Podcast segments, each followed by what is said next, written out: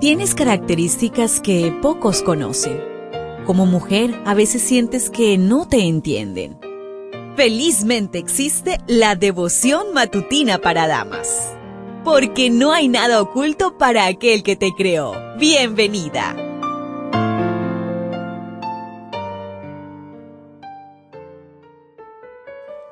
Nos encontramos a 27 de noviembre, día lunes. Gracias por acompañarme nuevamente aquí en la matinal de mujeres, hija mía, no tengas miedo. Para hoy la meditación trae por título El miedo de Pablo. Primera de Corintios 2.3. Estaba débil y temblaba de miedo cuando me presenté ante ustedes. De acuerdo con lo que el mismo apóstol Pablo dijo, él fue el primer cristiano de visitar la ciudad de Corinto.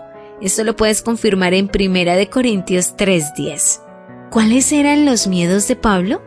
Corinto, con unos 600.000 habitantes, era la capital de la provincia de Acaya, la ciudad con mayor liderazgo en toda Grecia, un centro imperial con toda clase de actividades comerciales.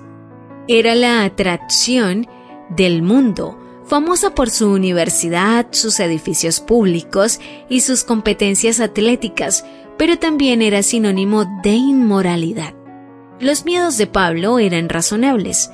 Aunque los corintios eran brillantes en oratoria, sabían muy poco de los temas divinos.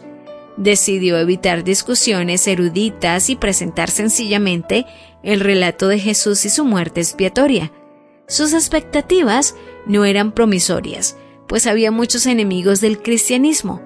También temía que los corintios solo destacaran sus capacidades y dotes persuasivas, pues Pablo era un orador muy elocuente.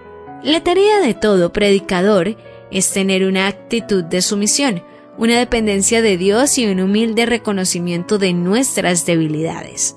Alcanzamos nuestro máximo potencial cuando comprendemos y reconocemos nuestra debilidad. Cuando compartas el mensaje de salvación, sigue el ejemplo de Pablo. Presenta un mensaje básico. Permite que sea el Espíritu Santo quien dé poder a tus palabras y las use para la gloria de Dios. Pertenecía a una iglesia con un pastor que tenía gran pasión por la predicación. Era un gran intelectual, experto en doctrinas y profecía, su primera campaña evangelizadora fue perfectamente organizada, pero el número de visitas disminuyó hasta que solo uno asistió a la iglesia. El segundo año cambió de estrategia. Las reuniones se hicieron en un salón de la iglesia. Los temas fueron sencillos, enfatizando la obra de Jesús. Seis personas se bautizaron. El pastor aprendió como Pablo.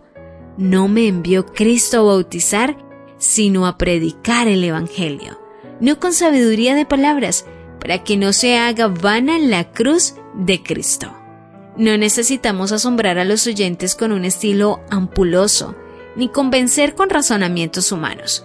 Tu labor es sembrar. El Espíritu Santo hará germinar la semilla y crecer la planta espiritual.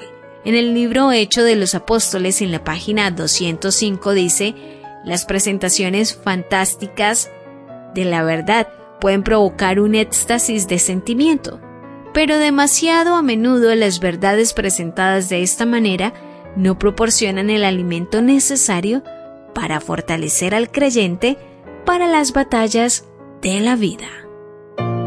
¿Lo ves? ¿Te das cuenta? Tu creador tiene el manual perfecto de tu estructura femenina. La devoción matutina para damas vuelve mañana. Gracias a Canaan Seventh Day Adventist Church and DR Ministries.